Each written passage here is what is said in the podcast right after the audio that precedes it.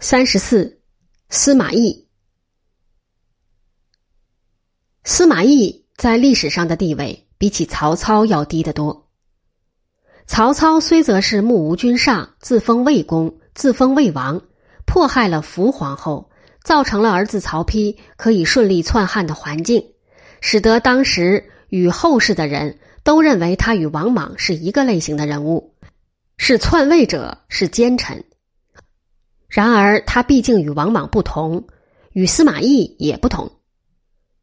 王莽所篡的天下是汉高帝刘邦所留下来的，曹操叫儿子所篡的天下却不是汉光武帝刘秀所留下来的，而是汉灵帝以后被董卓与袁绍等人弄得分崩离析，经过曹操自己的力争经营，才又像个样子的天下。换句话说，曹丕所篡的天下是曹操本人打出来的。曹操不仅把中国的几大部分——东汉十三州部之中的九个州一个部与荆州的一半，都统一于设在许县的中央政府之下，并且把这些地方的行政与司法都办得很好。他清除了贪官污吏和盗匪，也根绝了东汉的宦官外戚的老毛病。曹操并不曾挟天子以令诸侯，他只是借重天子的名义讨伐诸州诸郡的割据之雄，加以削平。他欠汉朝的正是这天子的名义，他自己很明白这一点，所以一直到死不肯篡位，让儿子去篡。司马懿也是自己不肯篡，而让儿子孙子去篡的，可见司马懿的小聪明不在曹操之下。然而，司马懿不曾力争经营，打下这个天下。这个天下是曹操留下来给曹丕、曹睿、曹芳的。曹操和他的儿子曹丕所犯的罪只是一个“篡”字，司马懿父子祖孙所犯的不仅是篡，还加上一个“窃”字。姓曹的最多可被姓刘的骂为强盗，姓司马的却实实在在是小偷。我很抱歉，敬请今日许多姓司马的朋友原谅，你们并不是司马懿的苗裔，你们是司马迁、司马光等等好人的苗裔。司马懿不是没有打过仗，他对诸葛亮打过两次，对孟达打过一次，对公孙渊打过一次，对孙权也打过半次。这些战事都不过是边疆上的小接触，与奠定中原无关。司马懿对中原的法律与秩序也谈不上有什么贡献。荀彧、崔琰、毛玠、陈群、钟繇那些人才是造成了安定与清廉的功臣。司马懿被后世的历史家批评为以狐媚取天下，这“狐媚”二字很恰当，一点也不冤枉。他会媚，会骗，先骗了曹操，后骗了曹丕，最后又骗了曹睿。他骗这三人所用的手段都是一个“媚”字。骗过这三人以后，他又骗曹爽，把曹爽骗进了鬼门关。这一次，他所用的不再是“媚”，而是“哄”。叙过司马懿的一生，便是叙述他如何媚了三个人，哄了一个人。在他所骗所媚的三个人之中，最难骗、最难媚的当然是曹操了。曹操自己是骗人专家。对司马懿来说，他是前辈，他是大巫，怎么反而败在司马懿之手呢？原因相当简单，曹操只知骗而不知媚。曹操一生没有媚别人的需要，自然也没有练习媚的机会。换句话说，曹操对于媚与被媚十足外行，于是他终于被司马懿媚的不知道这是司马懿在对他媚。曹操从崔琰等人的口中听到了司马懿是河内郡温县的一个人才。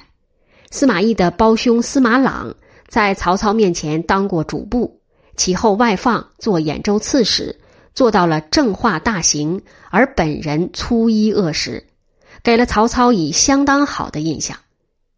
司马朗在建安二十二年，在讨伐孙权时死在前线。曹操这时候已经用了司马懿做魏国的太子中庶子了。曹操并不曾一下子就让司马懿当太子中庶子，司马懿也没有一下子就乖乖的走到曹操的面前，请曹操给工作，听曹操摆布。司马懿也并不是骨头硬，弯不了腰或不愿意弯腰，他是早就看清楚了曹操的作风，以匡扶汉朝为号召，而心里所想的完全不是那么一回事。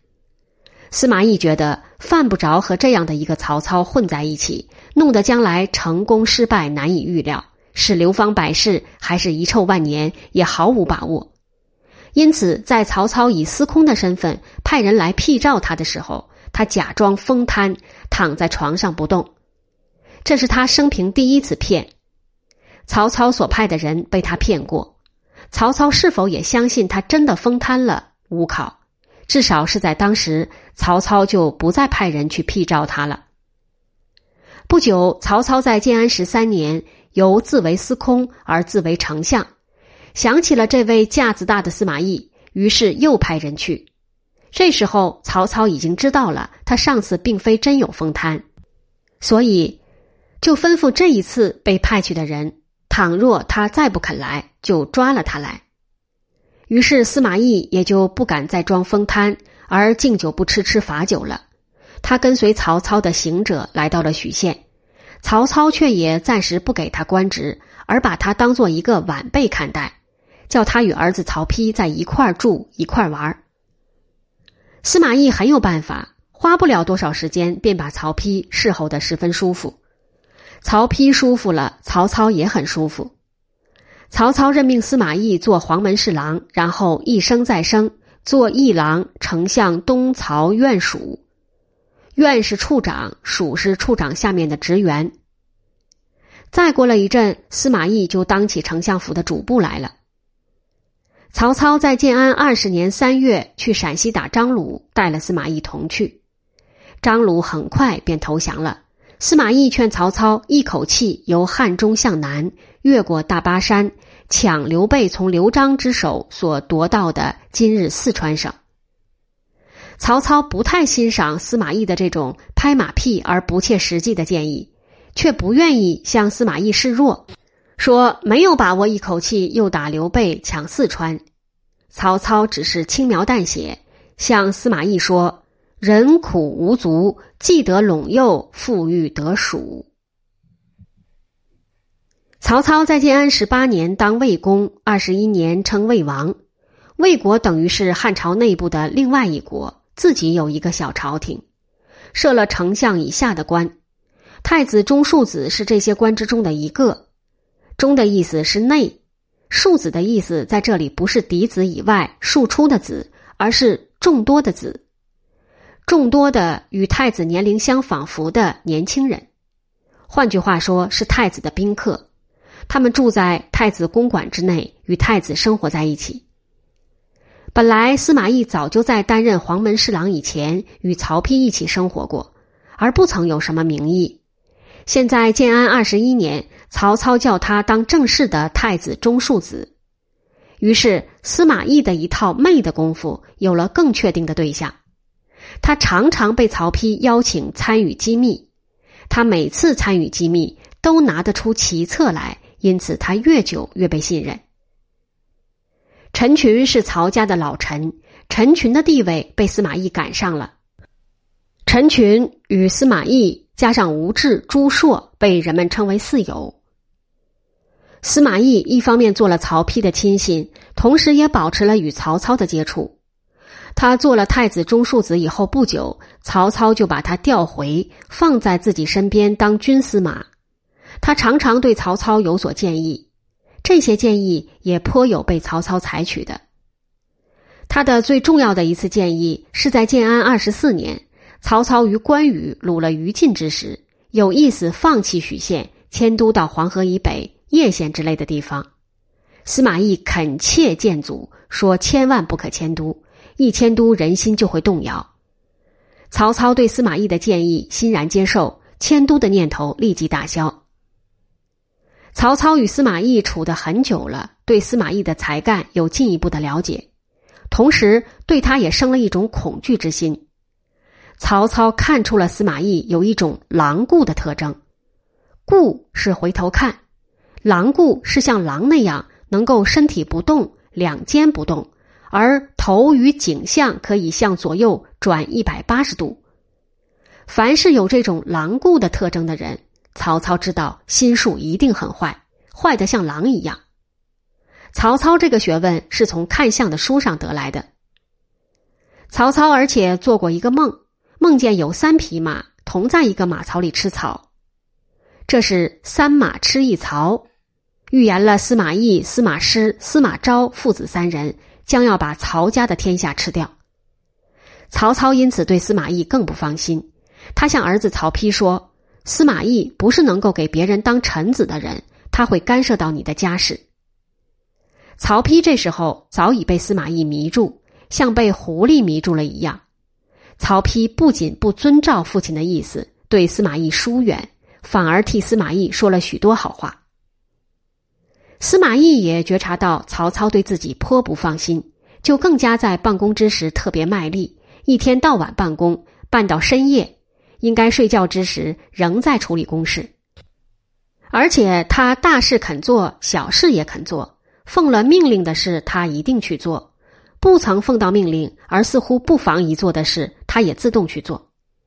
例如为曹操所骑的马，如此的小忠小信，使得曹操渐渐感觉到自己的看相术可能有问题。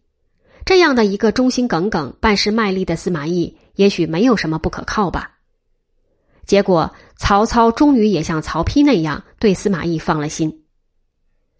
孙权在关羽打胜曹军之时，派吕蒙偷袭关羽的后方，是一件很奇怪的事。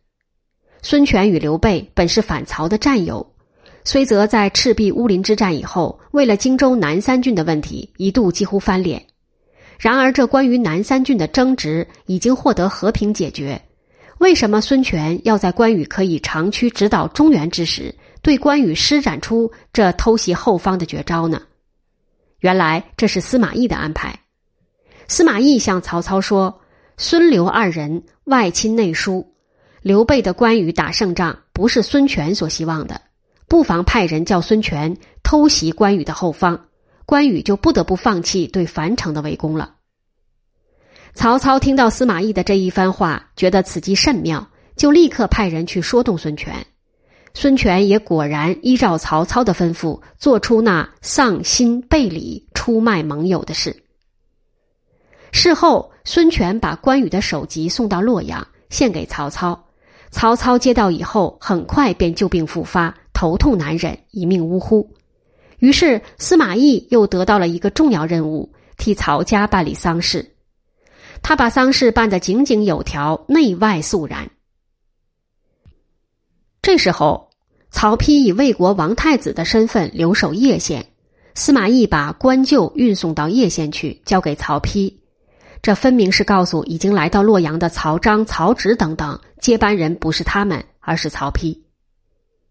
曹丕继承了曹操所遗留下的魏国的王位与汉朝的丞相之职。司马懿被升为丞相府长史，长史相当于今日的秘书长。曹丕而且封他为侯，封为河津亭侯。在此以前，曹操所赏给司马懿的官只不过是主簿与军司马而已。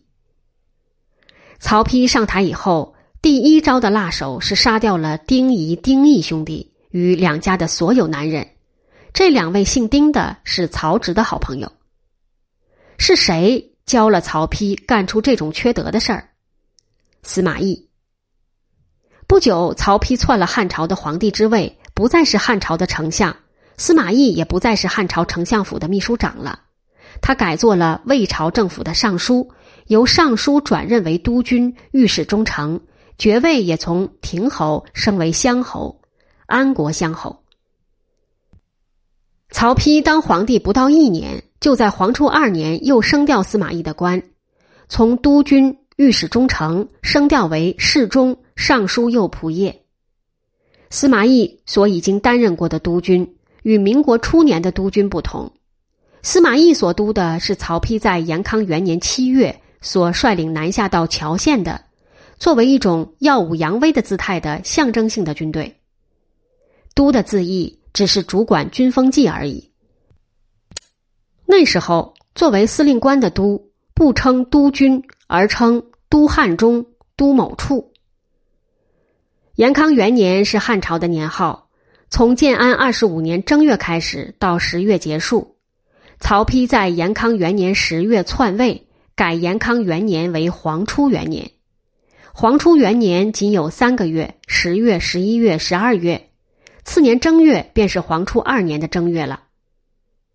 司马懿所担任过的御史中丞是御史大夫的副手。侍中很重要，是宫门以内最大的官，在皇帝的左右侍候皇帝。尚书在汉朝初年地位不高，只不过是宫内的书记之流而已，却也经手大小衙门向皇帝上奏的文书。霍光当了录尚书事。在名义上，只不过是有权抄录全部尚书们所经手的文书，却成了宗览大权的真宰相。尚书们之中的第一位尚书称为尚书令。尚书令在霍光以后，有时候权大，有时候权小。倘若同时不曾有大官兼录尚书事，那么尚书令的权力就要大些；倘若有大官兼录尚书事，这位尚书令。便只是录尚书事下面的一位属员而已。尚书令的副手称为尚书仆射，这位仆射的重要性也是有时候大，有时候小，要看当时在他的上面有没有人担任尚书令。倘若尚书令的一职暂时虚悬，这位仆射就等于是事实上的尚书令了。倘若当时又没有一位兼录尚书事的大官。这位仆射便是有实无名的真宰相了。司马懿在黄初二年担任尚书仆射之时，在他上面有一位尚书令陈群。